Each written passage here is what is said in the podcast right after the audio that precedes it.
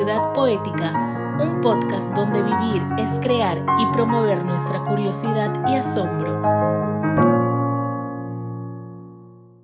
Buenas tardes, ¿cómo están? Bienvenidos a este ciclo de entrevistas, conversatorios, en donde estamos compartiendo un momento entre poesías y escritores, poetas y amigos. Es así que esta tarde vamos a tener como invitado a Florentino Díaz.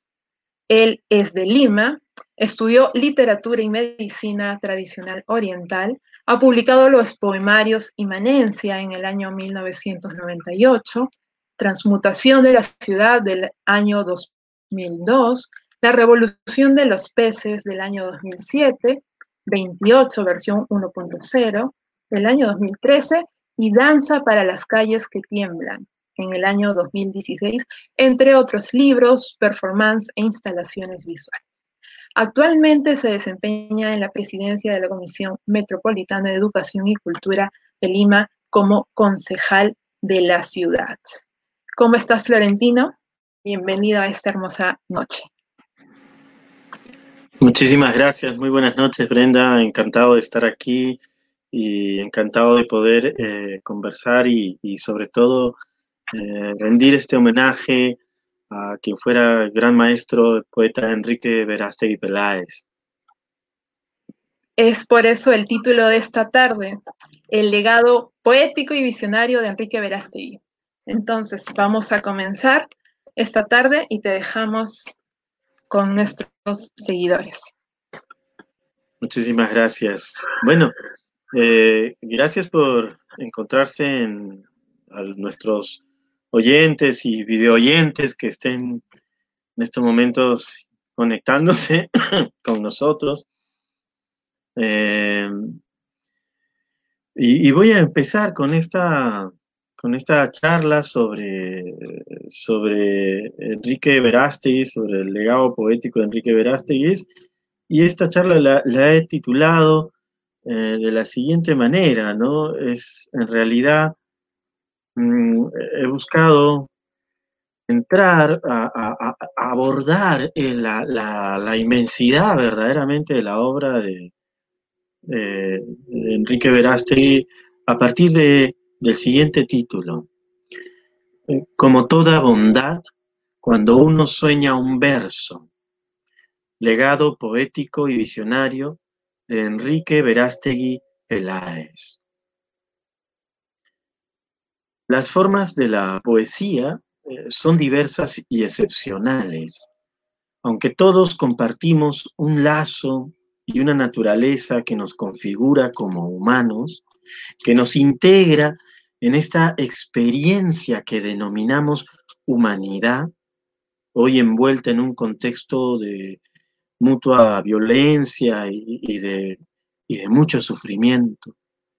Existe en esa unidad de humanos no solo como especie física, sino como cualidades de nuestro ser, la expresión de matices, de sendas, de apreciaciones sobre la realidad que distinguen a cada individuo, casi como un único mundo al que, de ser el caso, podríamos acercarnos y así recoger la maravillosa historia de vida, y de cómo cada quien percibe su propio vivir.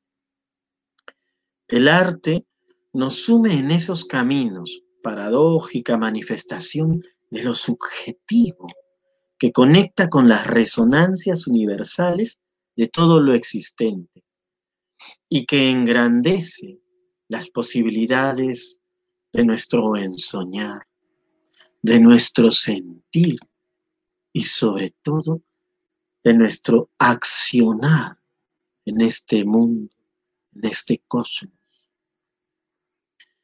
Desde esa perspectiva, desde esa evocación del arte, en suma de la poesía, desde donde busco acercarme a la obra, al legado artístico, filosófico, matemático y alquímico de quien es uno de los grandes y aún todavía por investigar más.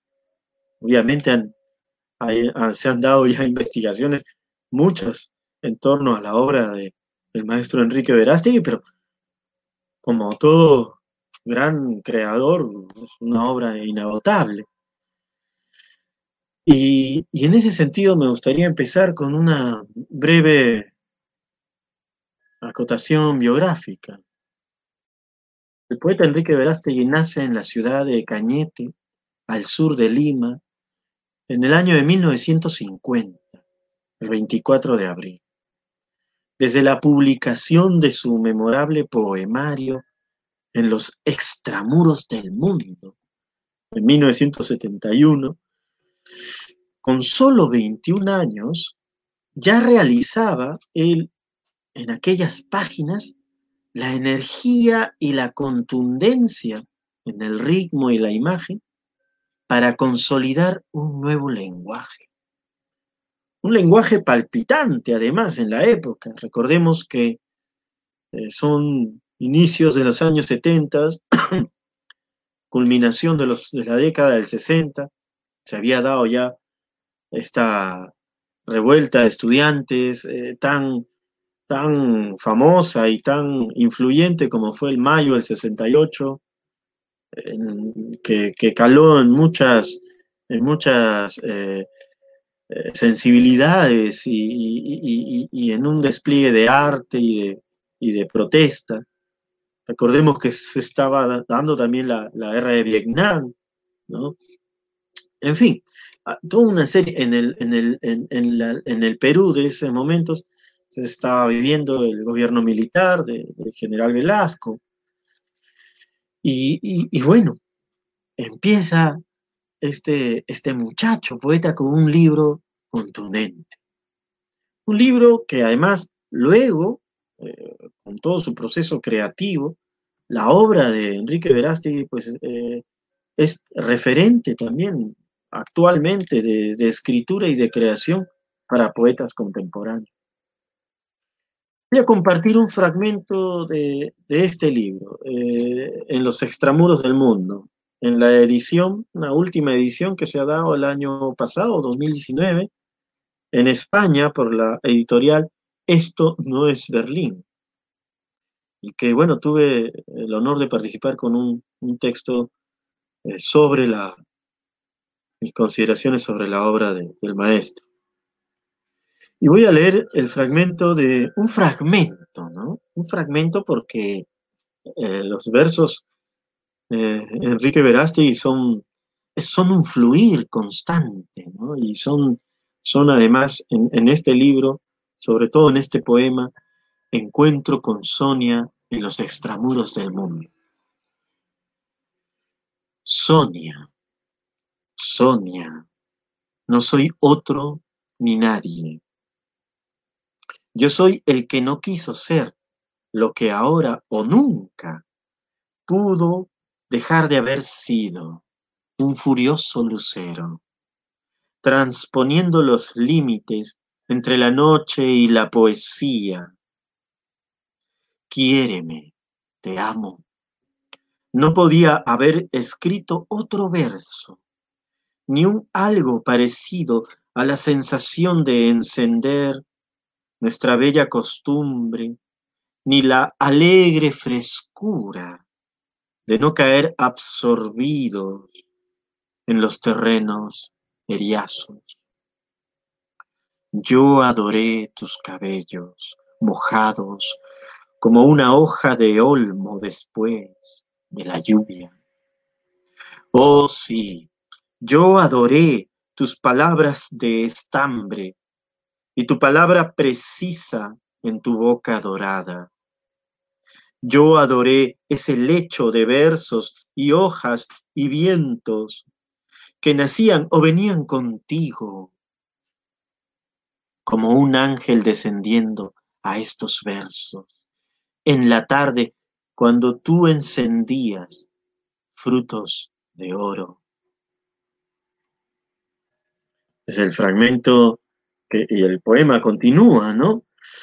Pero me quisiera detener en, este, en estos versos que, dejan en mí eh, esa experiencia de una irrevocable conciencia, de, ser quien se es. Sin temor, el poeta o la voz poética, para diferenciarlo un poco, la voz poética, o mejor decir, la sangre convertida en voz de estos versos, deja en mi ser una, una desbordante señal. Alguien se atreve a ser quien es. Alguien, un ser, una subjetividad, un yo, es, porque se reafirma en, ese erotismo, en ese amor, ese yo, alguien, ser, que podríamos ser alguno de nosotros, se sustenta en la mismidad del adorar, en la contemplada metáfora ya señalada en esa sonoridad de la palabra, adorar, como si se convirtiera en oro, pero no en ese oro material del que muchas veces el alma ha salido con gran pérdida. No, sino de ese otro oro, ese oro espiritual, de cuya emanación podemos percibir la, la solaridad de la luz, ese oro del sol, generador de vida, alentador de conocimiento y también inconmensurable astro cuya apropiada distancia nos permite florecer. De ese oro, de esa transformación de ese otro, de esa otra, es de lo que habla el poema. Y lo que convierte en oro son sus palabras de estambre. Y repito, ¿no? Dice, oh, yo sí adoré tus palabras de estambre y tu palabra precisa en tu boca dorada. Esa expresión de amor del, del poeta ha convertido en luz, en astro solar, la figura la personalidad, la presencia de ese otro ser. Pero la expresión de esa presencia es su palabra. Y tu palabra precisa en tu boca adorada. La, expresión de esa presencia es, es su palabra, que puede, como el estambre, florecer en conciencia, en plenitud milagrosa de vida. La poesía se convierte, da fe de esta manera de su capacidad visionaria. Se convierte en la contemplación de todos los tiempos, no solo del presente, sino del entretejido de todos los tiempos. Y les voy a pedir que nos quedemos con esta frase. En el siglo XII, el gran poeta persa Nizami Arusi, quien conoció también a otro de los grandes poetas universales como Omar Khayyam, célebre poeta astrónomo que ustedes recordarán, autor de los Rubayat. Nizami Arusi escribió con respecto a la poesía la siguiente reflexión. Voy a leerla, esto es muy interesante, en un libro se llama Los Cuatro Discursos, sobre la esencia del arte poético, cualidades requeridas al poeta. Es un texto del siglo XII. La poesía es el arte por medio del cual el poeta reúne proposiciones imaginarias y consigue crear fecundas analogías de tal manera que hace aparecer grande una cosa pequeña y pequeña una cosa grande. también es capaz de presentar lo bello con la apariencia de lo feo y lo feo con el aspecto de lo bello. Actuando sobre la imaginación, el poeta aviva las capacidades imaginativas, de manera que bajo su efecto el ánimo pueda tornarse nervioso o relajado, lo que conduce, miren esta parte muy interesante, lo que conduce a la consecución de grandes cosas en el orden del mundo, lo que conduce a la consecución de grandes cosas en el orden del mundo. Crear fecundas analogías, hacer grande lo pequeño y lo pequeño como grande, actuando sobre la imaginación. El poeta aviva las capacidades anímicas de los seres humanos y puede llevar a la consecución de grandes acciones, cosas, en fin, proyectos en el orden del mundo. Me interesa mucho esta apreciación del poeta Ahmad ibn Umar ibn Ali, o como ya lo hemos referido, Nizami Arusi, en su obra Los Cuatro Discursos, porque en esta obra él aborda las cuatro profesiones en el sentido etimológico, espiritual de la palabra, vamos a decirlo así. Eh, estas cuatro profesiones más destacadas de la época, la del secretario, la del poeta, la del astrólogo, la del médico. Expresiones del conocimiento articulados en torno a una visión espiritual de la realidad. Un sentido de la trascendencia que no olvida la cualidad cotidiana de las cosas y los seres, no pierde de vista aquellos caminos por los cuales los humanos podemos recordar nuestro origen cósmico, nuestro lugar en el universo, en definitiva, nuestra dimensión de viajeros en la galaxia.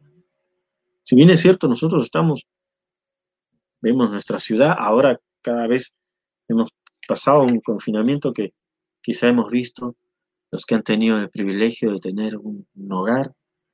Eh, hemos visto las cuatro paredes de nuestras habitaciones, nuestras casas, en fin.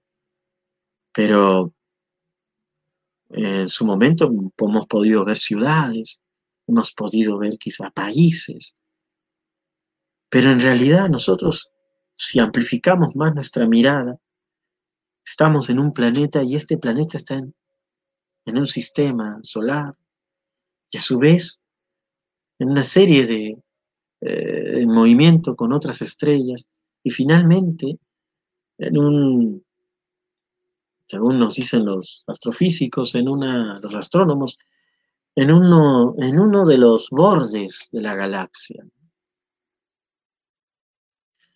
Esa visión, ocho siglos después, el poeta Enrique Verástegui continúa la tradición de eminentes creadores como Dante Alighieri, William Blake, la célebre poeta, poeta y mística y médica Hildegard von Bingen, o, esas revolucionarias beguinas como Hadewig de Amberes.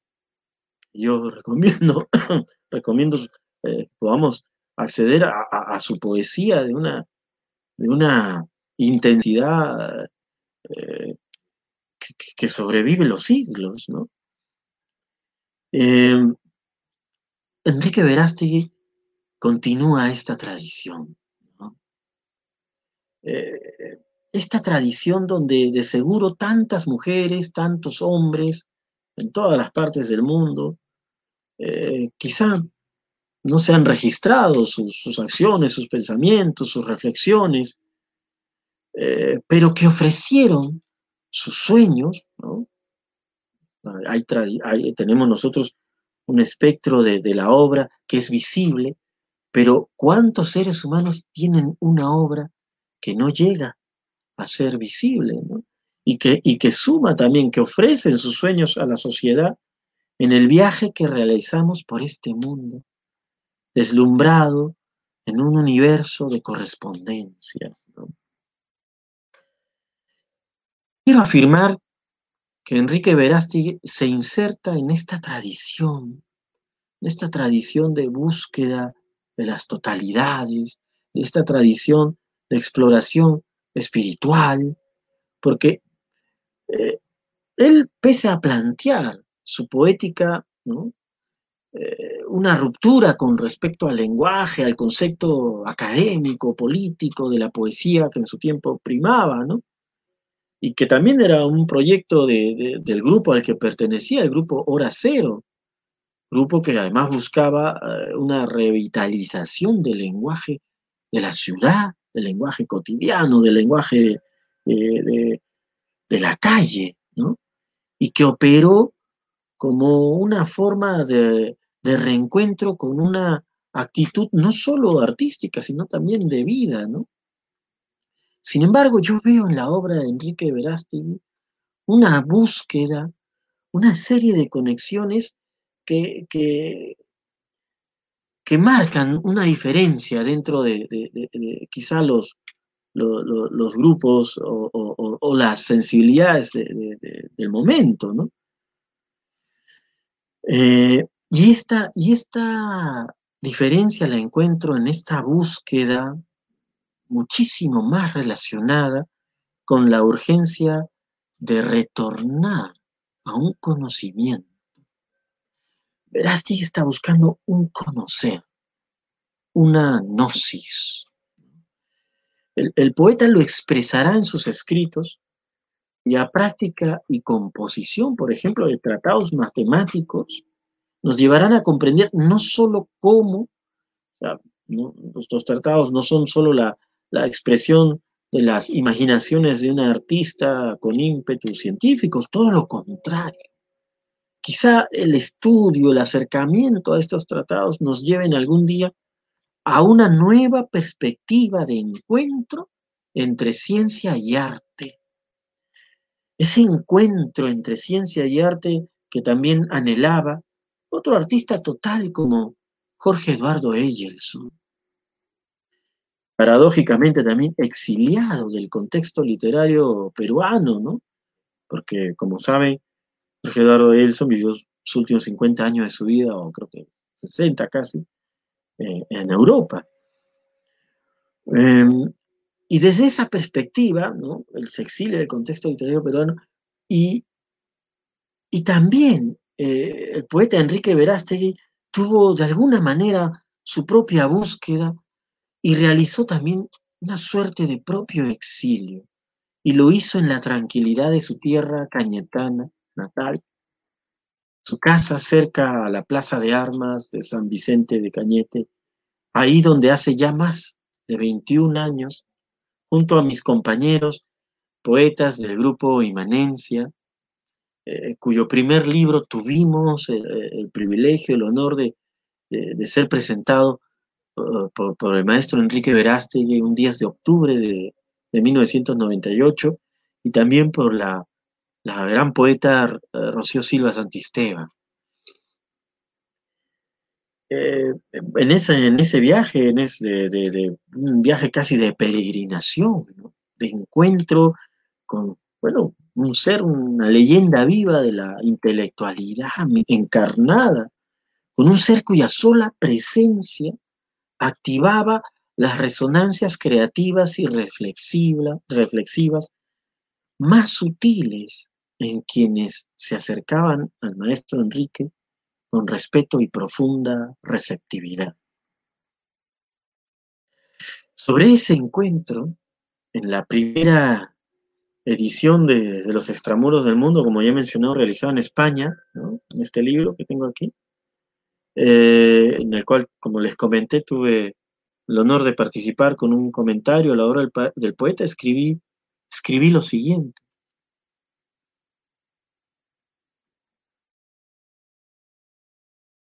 Cuando es un texto que yo eh, titulé Enrique Verástegui y la poesía del milenio. Cuando la puerta se abrió su rostro dejó en nosotros, jóvenes estudiantes de literatura, que buscábamos al bate legendario, una impresión permanente y misteriosa. Habíamos viajado desde la ciudad de Lima a Cañete, aquella provincia que albergaba a uno de los poetas más inspiradores de nuestro ideal de palabra mítica y de nuestras exploraciones surrealistas de símbolos en las calles de una capital aún cercada por la dictadura en el año 1998. Enrique Verástegui apareció en aquella tarde del 98 con su casaca oscura, su mirada brillante, en un estado de serena e insólita contemplación. Tan solo verlo nos bastó para comprender el espíritu de un creador como Beethoven, la profunda intimidad de un Miles Davis o el sosiego de un gnóstico. Aquel maravilloso encuentro se dio entre sus miles de libros y el tono plácido y preciso de su voz. Escuchamos a Bach, a Pink Floyd y luego algunos versos en, alejandrino, un verso que le gustaba muchísimo, versos en alejandrino que el maestro había compuesto días antes, siguiendo las recomendaciones de Madame Blavatsky sobre la ingesta de frutos y miel para sintonizar el cuerpo con las constelaciones del poema. Toda su estancia vibraba en una magnética conexión entre ese precioso arte y los destellos de sus palabras visionarias. ¿Era un poeta? ¿Era un alquimista en una íntima transformación? Y con esta pregunta, ¿era un poeta o un alquimista en profunda transformación? Quiero retomar la frase que hace algunos minutos les pedí que guardaran en sus mentes. La frase era esta, La poesía se convierte en visión en la contemplación de todos los tiempos, no solo del presente, sino del entretejido de todos los tiempos.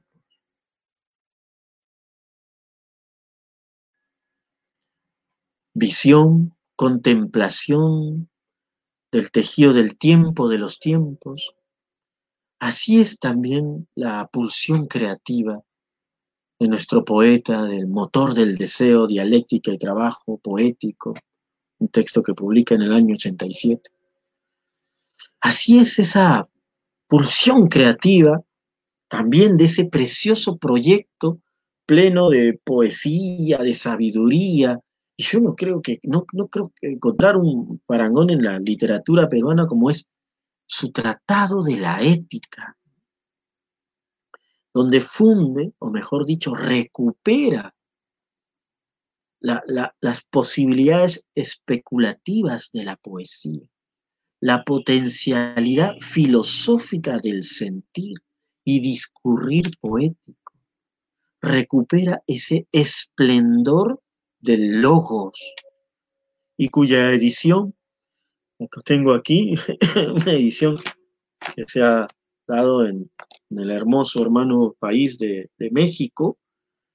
Eh, un libro muy voluminoso, cuya carátula, bueno, cuya estaba cubierta, este, eh, se, maltrató mucho y yo tuve que realizar otra, otra cubierta para conservar el libro donde eh, está la imagen de, del maestro. Eh, y además me gustó hacerlo porque siempre he sentido una profunda conexión entre eh, la obra de Enrique Verasti como, como una obra que te permite, este, al menos desde mi perspectiva, entrar en esa conexión con el, con el universo.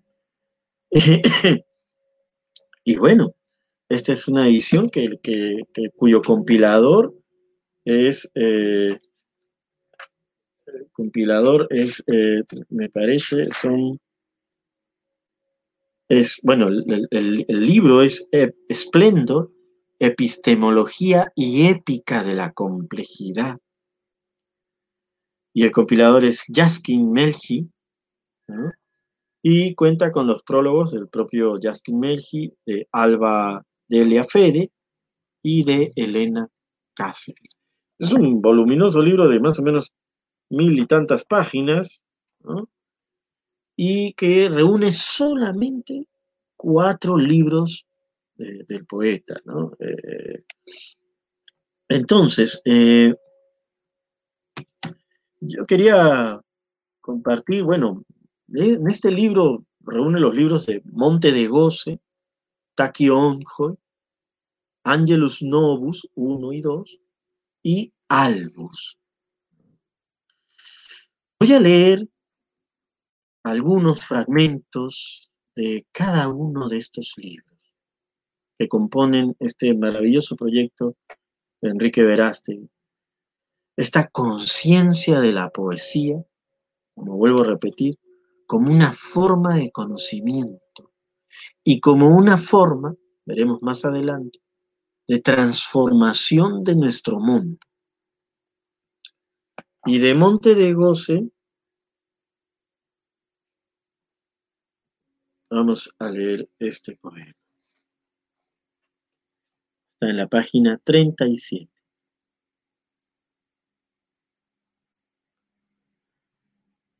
Un poco para percibir esa, el, lenguaje, ¿no? Son libros extensos.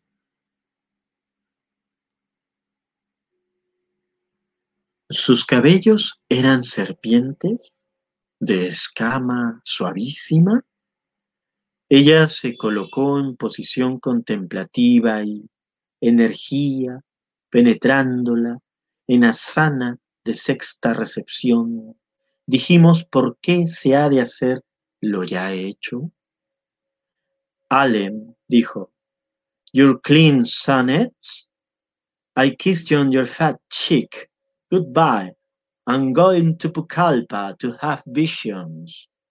Y dijo Martín Adán, el de los gruesos cachetes. Todo es tragedia, la flor en la maceta, la luz donde no está la mano todavía, y este cuerpo que crece y muere de su día, y este ir y venir sin querer del poeta. Era un muchacho ebrio con su todo y su nada. Era un muchacho ebrio, Allen o San Juan o cualquiera de estos muchachos que huyen de los reflectores, de la redada, de estatura entre mediana y pequeña el rostro, de color trigueño, flaco, pero bien proporcionado, y libres como son libres los vuelos de la imaginación jeans, African looks, el amor como un sueño con anfetaminas. Odile, o Frederick, o Hélène, o Marianne, o Nanner, una tribu errante en las autopistas. Eh, bueno, ese es un muy breve fragmento de, de Monte de Goce, ¿no? Monte de Goce es un libro bastante extenso. Y, este fragmento me, sugiere el encuentro con, diversas realidades, ¿no? Está un poco eh, narrando en, esa, en ese espacio de la imaginación, ese, esa famoso, ese famoso viaje que hizo un poeta que también era un referente para Enrique Verástegui, que era Allen Ginsberg, en su venida a, Perú, y que tuvo un encuentro con Martín Adán. Eh, ambos poetas conversaron, Allen Ginsberg fue hacia la selva a tener la experiencia de, chamánicas, de los rituales este, con, con el ayahuasca, ¿no? de las plantas sagradas de nuestra tradición. Y, y bueno, pero también está esta, eh, eh, están las, las experiencias de, de, las, de las correspondencias, de las comparaciones, ¿no? Era un muchacho ebrio, Allen o San Juan. San Juan, para mí se está refiriendo, puede ser a San Juan o San Juan Bautista, pero creo que también San Juan de la Cruz. Eh, la ebriedad no es la ebriedad de la, de la eh, no es la ebriedad eh, física producto de la ingesta de, algún alcohol, ¿no? hay que entrar a la, a, la otra dimensión de, la que habla también el poema, que es esa ebriedad que, sí también es física en, verdad, porque es una experiencia eh, cuando uno entra en la, en la experiencia también de lo místico. ¿Y qué es la experiencia de lo místico? Pues sería esa experiencia en la que uno percibe una conexión eh, con, con, una, con una dimensión trascendente, pero inmanente a todo lo existente. Es decir, eh, hay un enamoramiento de lo, de lo invisible. Y, y habla, ¿no? E, era un muchacho ebrio, Allen o San Juan, o cualquiera de estos muchachos que huyen de los reflectores. Estas luces producidas por las máquinas. No son las luces de los astros, no son las luces del sol, no son las luces del fuego, de la vela, los reflectores o de las redadas, ¿no? Es como si, como si el ser, el alma o el espíritu se debatiera entre la tecnología y, la, y la represión, quizá, las redadas, ¿no? La represión, la, la, el, espectáculo de lo, no, el espectáculo, sino la, la, la contradicción de quizás no poder eh, eh, sentirse libre en un determinado contexto. En fin, eh, hay, solamente nos estamos deteniendo en algunos momentos de la, de la poesía de, de, Verástegui, ¿no? Eh, y en ese sentido,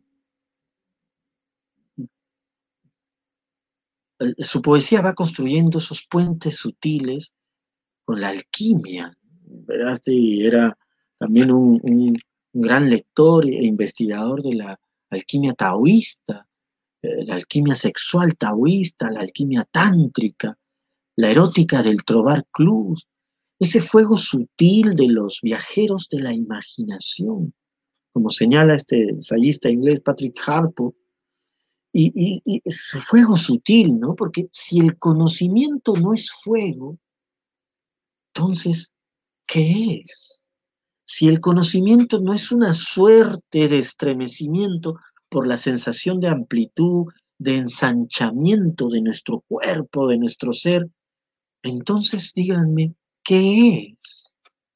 Y no confundamos conocimiento con ese, con ese saber, ese, ese, ese tecnicismo moderno, eh, no sé, tan occidental quizá, tan europeizado, pero que ya ni los propios europeos siguen ahora, pues desde ya sus pensadores más lúcidos claman por, la, por una recuperación del cuerpo y de la naturaleza, de un equilibrio con, entre el corazón y la mente. E, este no es el conocimiento de la información de la pura técnica que no encarna. Eh, recordemos, eh, por ejemplo, la palabra profesión, como aquel que tiene fe, profesión, aquel que tiene fe en lo que hace y por ello puede seguir, puede proyectarse, puede imaginar los futuros. De alguna manera, eh, todo buen profesional es bueno porque ha hecho de su técnica un aspecto de su vida, una forma desde donde navega hacia los misterios de la acción. La acción también tiene sus misterios. En ese sentido, me gustaría pasar a, otro libro de, de, Splendor, que es el Angelus Novus, y voy a leer de la página 383 lo siguiente, que es el estudios sobre flores con pájaros y amaneceres de primavera. Dice,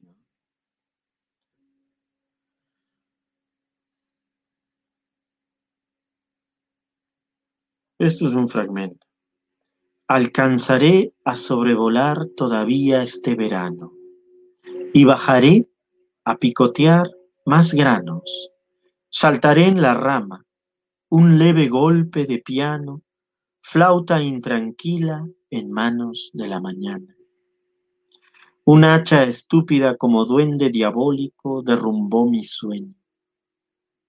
Entre el bullicio del radio a transistor mi sonido saltará delicado como un sueño en los noticieros. Tú te encabritarás, verás un pechito rojo y alas negras revoloteando en el follaje verde y dorado de tus ojos, atreviéndote a salir hasta la ventana y contemplar la vida que se mueve bajo tus párpados, sabrás que mi existencia ha embellecido tus días. Te has acercado un poco más a tu sueño y el hombre que te coloca en su mira es la música que se desploma.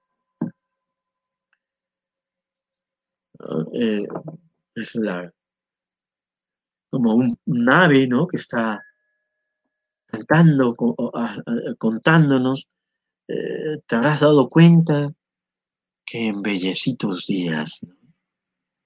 Así también la, poesía eh, embellece nuestros, nuestros días. Pero escuchemos receptivamente esa, esa disposición de la, de la sensibilidad que surca a las imágenes de estos versos. Eh, escribía esta filósofa, poeta o extraordinaria, María Zambrano, en ese libro eh, Los claros del bosque, que la contemplación es la ley que la belleza lleva consigo. Ante el acontecimiento de la belleza, nuestras, nuestra sensibilidad se dispone a, contemplar. Eh, ser parte del acontecimiento de la belleza nos propone, nos invita a acercarnos a ella. El ejercicio inefable de quien contempla.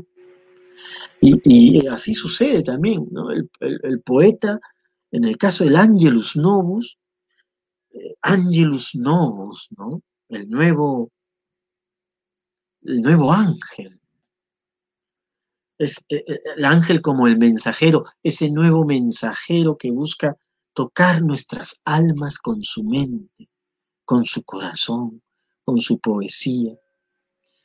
Y, lo hace llevándonos, llevándonos a esos espacios para contemplar imaginativamente, como ya lo ha dicho Nisami, a través del poema, aquello que pueda mover nuestros ánimos nuestras almas en suma, a esferas más altas y más armónicas de experiencia y de comprensión.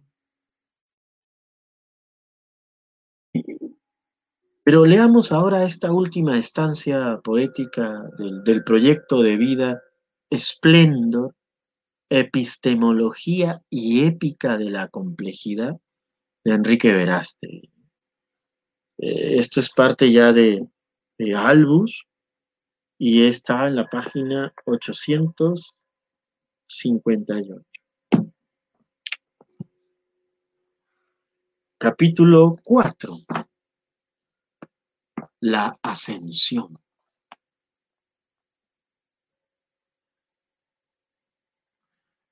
Uno, aquel que se nutre de conocimiento va al cielo, igual que quien afirmando su sabiduría conoce la ciencia.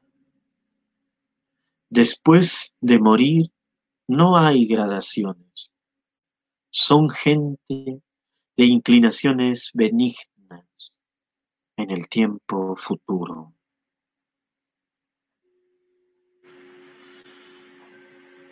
Todos, todas aquellas personas que se han envuelto con el hábito anaranjado, se solazan a sí mismas y se dominan.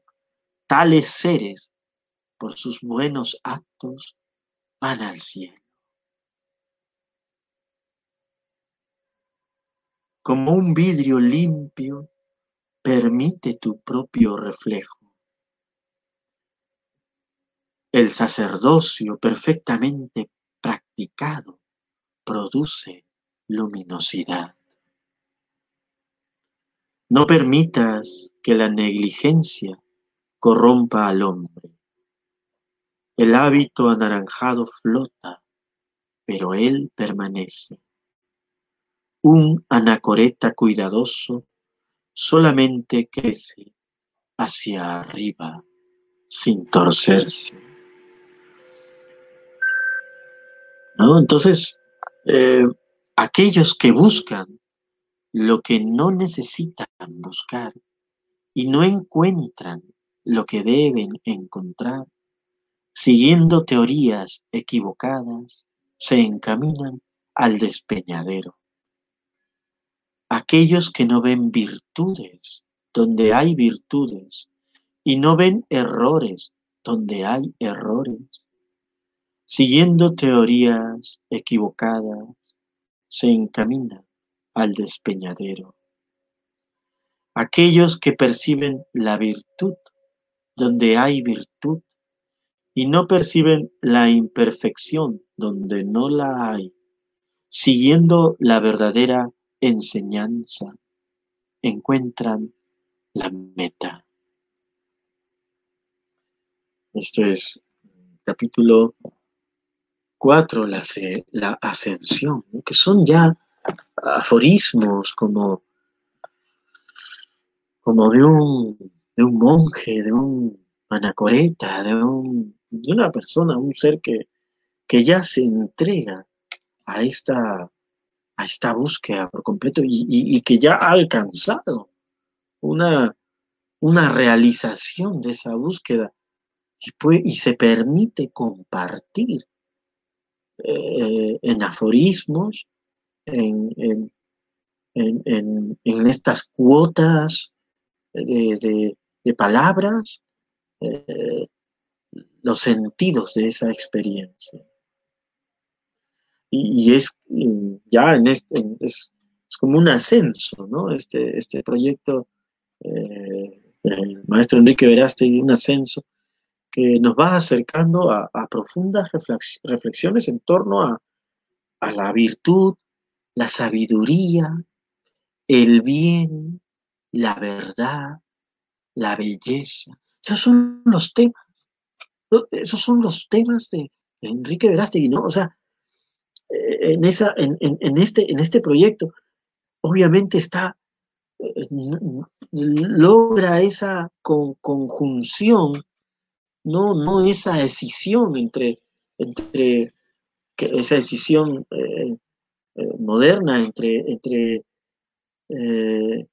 mente y cuerpo, entre, entre este, erotismo y, y espiritualidad, ¿no?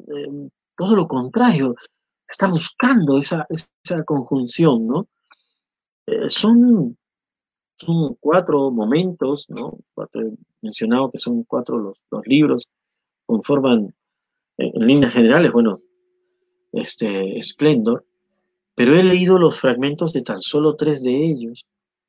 Eh, el cuarto lo voy a dejar en la culminación, para la culminación de esta, charla.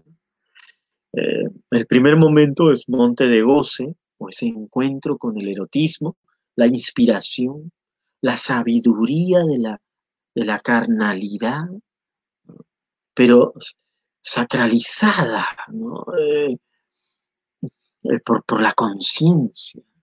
Eh, la conciencia corporeizada por el influjo de los sentidos, pero armonizados e-, en el compartir. El erotismo como el compartir, como la entrega, como la ofrenda del ser.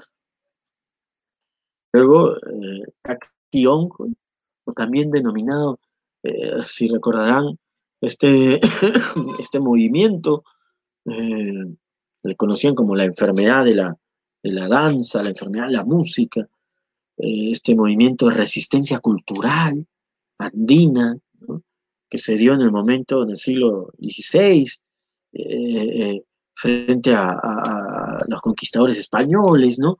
Un movimiento de resistencia,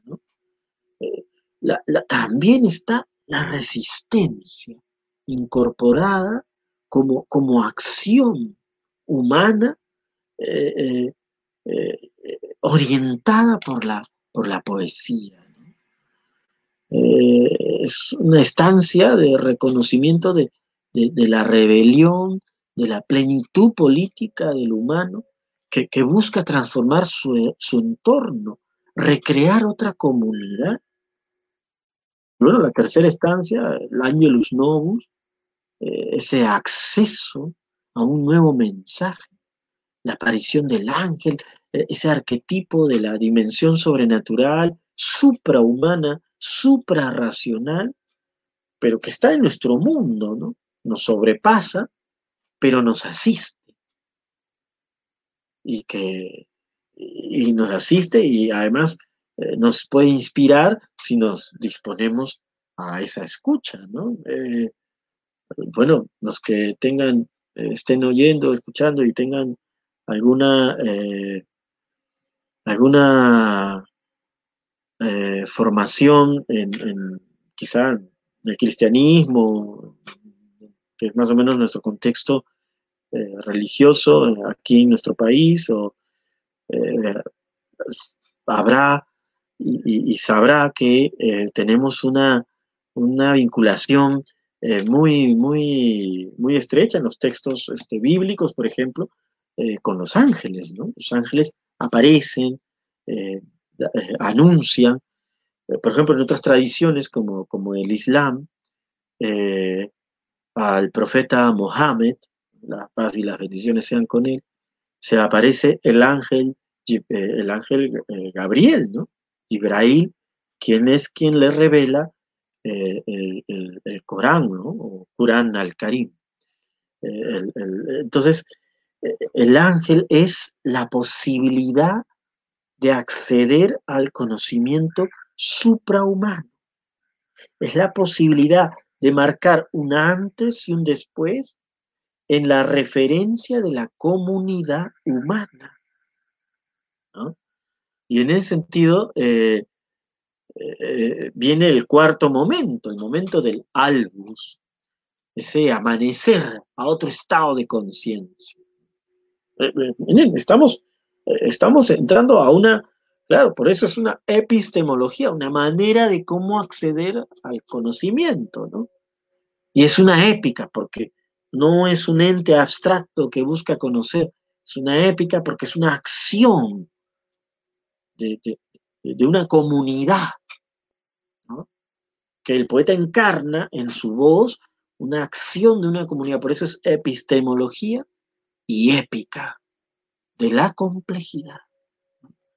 Entonces, el cuarto momento del álbum es ese amanecer de ese otro estado de conciencia, otra visión de la realidad alimentado por el conocimiento liberador de la experiencia poética. La experiencia poética es un conocimiento liberador. Si la experiencia poética no te está liberando, pues hay que, hay que, hay que buscarla, ¿no? Hay que buscar cómo, cómo, cómo podernos liberar, ¿no? A veces, claro, pasa uno por los, por los, por los momentos de, como en el viaje eh, de Dante Alighieri, cuando entra y entra primero en los infiernos, ¿no? Son los senderos oscuros, profundos, eh, que, todo viaje iniciático tiene, de contemplar nuestras propias, eh, por decirlo así, nuestros propios demonios, ¿no? Para luego eh, tomar conciencia de esa, de ese, de ese dejarse, de ese soltar, ¿no? La purificación, para finalmente llegar a esa estancia de la contemplación de la unión, que es pues, la, experiencia paradisiaca. Ese, e, e, ese camino a la brillantez de la luna. Acá yo quisiera hacer una observación. Enrique Veraste eh, tiene, mm, tiene un inicio solar. Veíamos que en Monte de Go se hablaba de, de adoro, adoro, la voz de oro, en fin, hay un inicio solar, pero en la culminación de esplendor un recorrido de 30 años después, eh, él encuentra una dimensión lunar, un recorrer del sol inicial apolíneo, quizá, a un arquetipo lunar de intuición de la posibilidad de convertirnos en el reflejo de esa luz plena del sol, ¿no? Simbolismo de la luna llena o de la luna es que refleja la luz.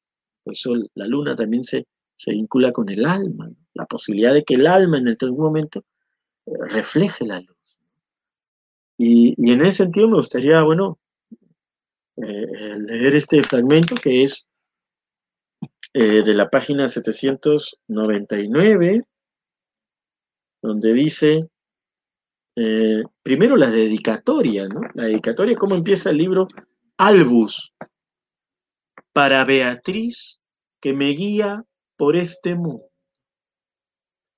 Dante Alighieri, eh, en la Divina Comedia, o la Comedia, el epíteto divina lo, es asignado por, por, Boccaccio, Dante Alighieri emprende este viaje. Y Beatriz, o Beatrice, orienta a Dante Alighieri a partir del paraíso terrenal hasta el viaje espacial, estelar del paraíso terrenal, porque va pasando por diversos cielos, estrellas, hasta, hasta el encuentro con, la fuente divina. Enrique Verástegui, ocho siglos después, diría, para Beatriz, que me guía por este mundo, porque he ahí eh, también la comprensión revolucionaria de Enrique Verástegui. Eh, han pasado ocho siglos, no estamos ya en el contexto medieval o, prehumanista, ¿no? Estamos en el contexto eh, de la crisis, ¿no? De la crisis eh, humana total que, que, ahora está teniendo estas manifestaciones, por ejemplo, en la pandemia, ¿no? Pero el poeta puede darse cuenta eh, de encontrar también en, las manifestaciones de toda, de toda la realidad esas experiencias de paraíso, esas experiencias de, de profunda espiritualidad. Y paso a la página, corresponde, dice, Matematría. Todas las letras del idioma se encuentran signadas por un número. Y lo mismo en cada letra que en cada número se encuentra contenido el sentido último de las cosas que hacemos en el universo. Así es. Y, lo que estaba buscando eh, Enrique Verasti era pues acercarse a ese, a ese, a, ese sentido. Eh, para alguien que no conoce estas, estas tradiciones, le puede resultar una, un capricho de poeta la incursión en los números, en las matemáticas, de Verástegui. Como creo que finalmente tan, no, se ha comprendido bien. ¿Por qué? Porque para acercarse a la obra de Enrique Verástegui hay que nutrirse no solamente de la tradición eh, literaria eh, occidental y sobre todo moderna, occidental, eh, hasta ahora, hay que nutrirse, hay que nutrirse de la, de la tradición mitológica, de la tradición de la filosofía perennis, hay que nutrirse de la, de la búsqueda de, bueno, los grandes creadores, como, como ya he mencionado antes, entre ellos, pues obviamente, el gran Dante Alighieri, o, en el caso de la India, eh, Yogananda eh, Paramahansa, o sea, eh, hay la búsqueda en ese sentido de, los sentidos espirituales son apuntan a una, a una misma dimensión con distintos caminos. Ya para culminar, podemos abordar el sentido del título de este recorrido eh, en una vastedad tan compleja, breve, en, función de, la vastedad tan compleja que es la obra de Enrique Verástegui, y, podemos abordar el sentido del título, que es la enunciación del verso, del verso que yo he dado como título a esta, a esta charla, como toda bondad cuando uno sueña un verso. Esto pertenece al libro del Taki Onko. Allí así es, como toda bondad cuando uno sueña un verso. Así es. Hay diversas bondades y una sola bondad. Hay diversos amores y un solo amor. Hay diversas verdades y una sola verdad. ¿Cómo es esto posible? Así como hay diversas cabezas sostenidas en sus cuellos, también hay una sola cabeza que eres tú en este momento, desde el cual el mundo aparece a tu ser. Y hay muchos corazones y un solo corazón de donde emana ahora tu fuerza y tu respiración. Y así hay diversos poemas y un solo poema, y en fin, la perplejidad de la metáfora puede hacerse de una serie infinita. Y en esa infinitud habrá uno. En esas infinitudes habrá un infinito, un, una eternidad, una inconmensurabilidad.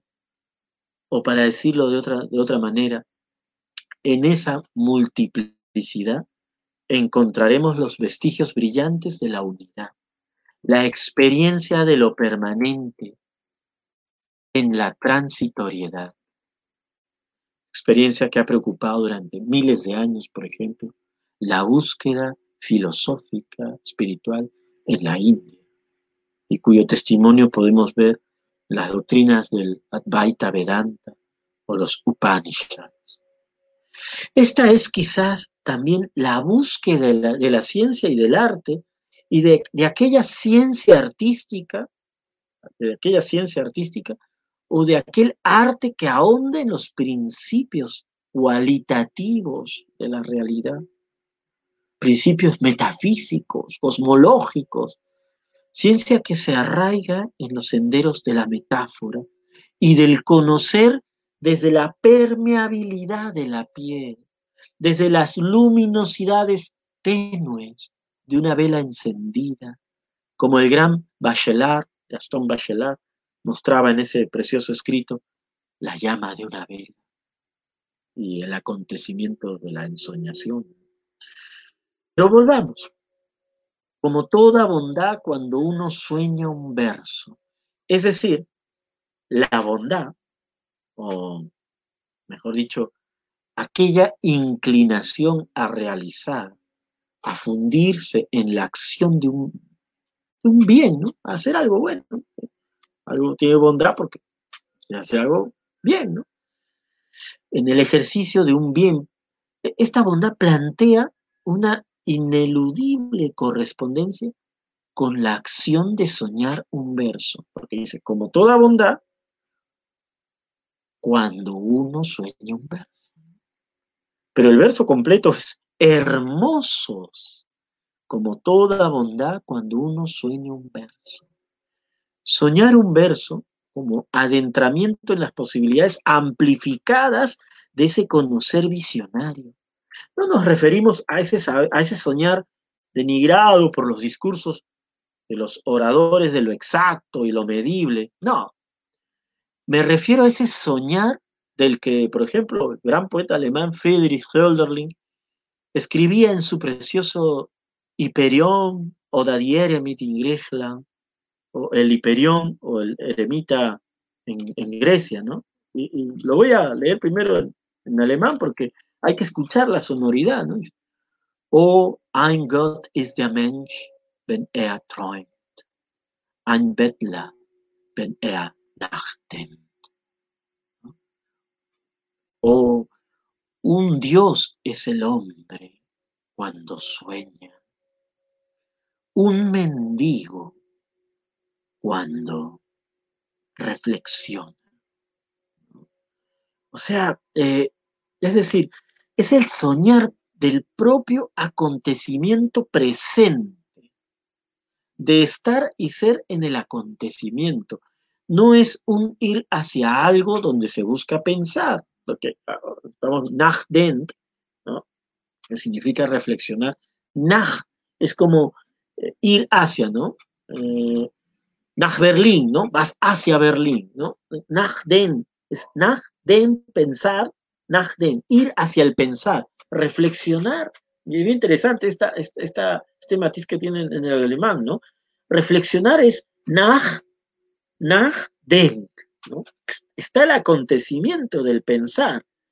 Y tú, nach, vas hacia ese acontecimiento del pensar, pero no estás pensando todavía, estás yendo a, ¿no? Eso es reflexionar, nachdenken. Pero träumt, es es este momento, sueñas,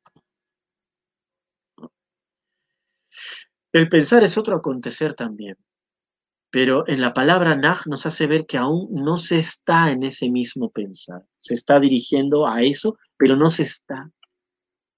En el soñar, Troimen, el verbo Troimen, se vive ya. Un sueño es vivido, ¿no? Cuando estás soñando, estás, una vida, ¿no? Es la experiencia visionaria, pero es de donde emanan los conocimientos más profundos, porque es algo que se ve, se vive.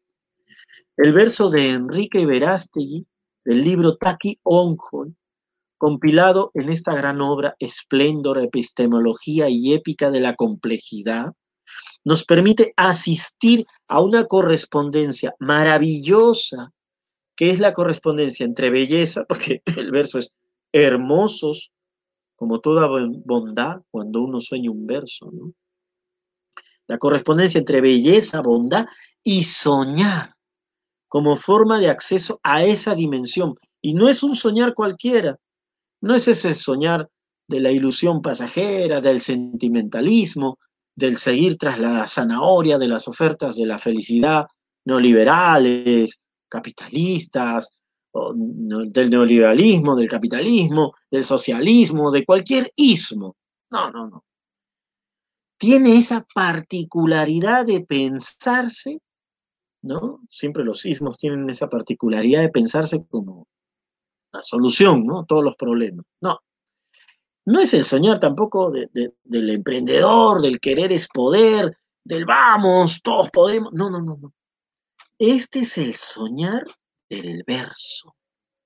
Es un soñar íntimo, pero abierto a la comunidad, al cosmos. Es un soñar eh, riguroso en su formación, que se abre al estudio concienzudo de múltiples formas, formas de abordar la complejidad de nuestro mundo, por ejemplo, a través de disciplinas como la teoría política, la teoría psicológica, el yoga, las matemáticas, eh, la investigación en la mitología, en la literatura, en las artes, en la ingeniería. Este soñar un verso es el soñar de una, podríamos llamarlo así, racionalidad poética, si cabe el término. Es decir, de una manera de sopesar la realidad desde la intuición, la conexión, la transubstanciación de los entornos en los que la mirada poética se vuelve para fundirse con aquello que busca. Este es el soñar un verso, como quien ama aquello de lo cual se versifica y al amarlo se une en un yoga de conciencia, eh, donde conocer y conocido no son sino una sola realidad. Y esta identidad entre belleza, bondad y poesía es lo que marca desde mi criterio, desde mi propia experiencia como, como creador, bueno, como, como ser humano sumido también en este misterioso sentido de crear para mi tiempo y para, bueno, los tiempos que vengan, ¿no? Esto es, desde mi perspectiva, la, marca, este, esta identidad entre belleza, bondad y poesía, marca la síntesis del legado de nuestro, de nuestro poeta Enrique Verástegui Peláez. Identidad que él asumió no solo en la escritura de la poesía, sino en la escritura de filosofía, tratados, matemáticos, ensayos, guiones de cine, letras para óperas, diarios de viaje, entre tantos otros géneros que en su magnífica inteligencia decidió tejer como proyecto para enaltecer y enriquecer el lenguaje de su pueblo, el lenguaje de su raza, la humanidad. Y voy a culminar este texto con lo siguiente, con, este, con esto que, y con esto ya terminamos, y lo dice así, ¿no? Dice.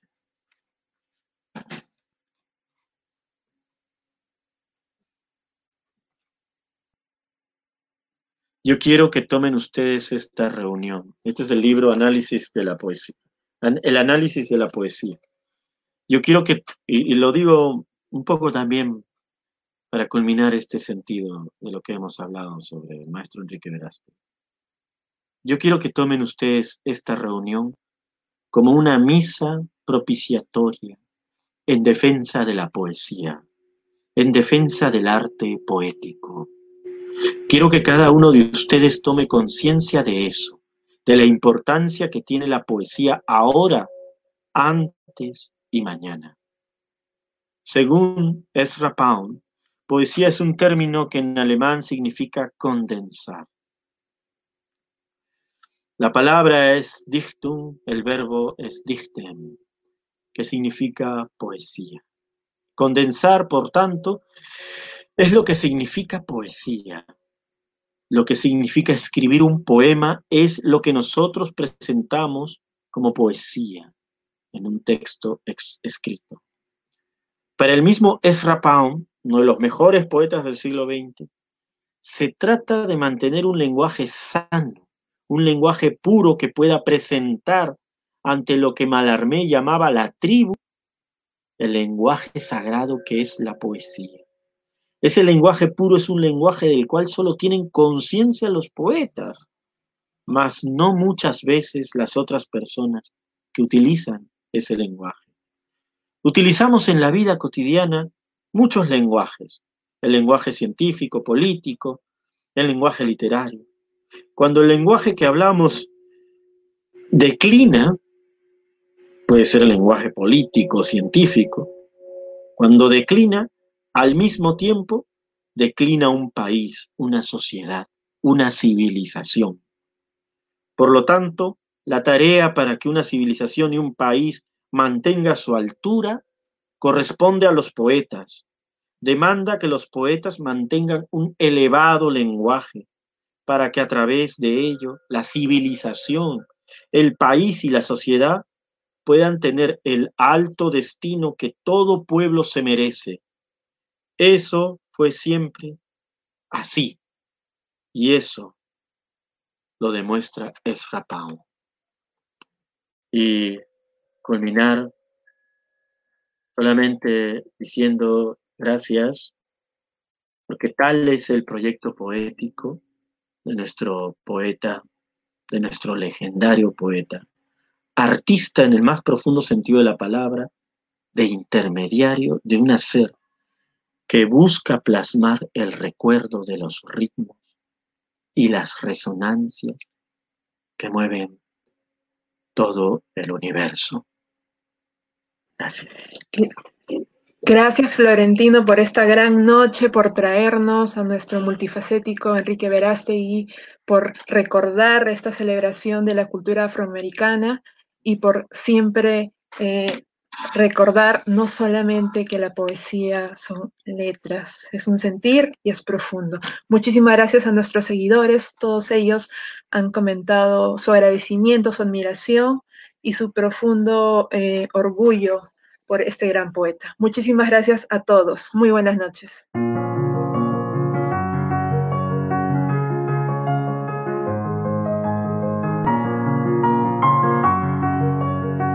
Lima, ciudad poética. Aquí encontrarás diálogos y reflexiones en torno a la importancia de la educación y la cultura en nuestra ciudad.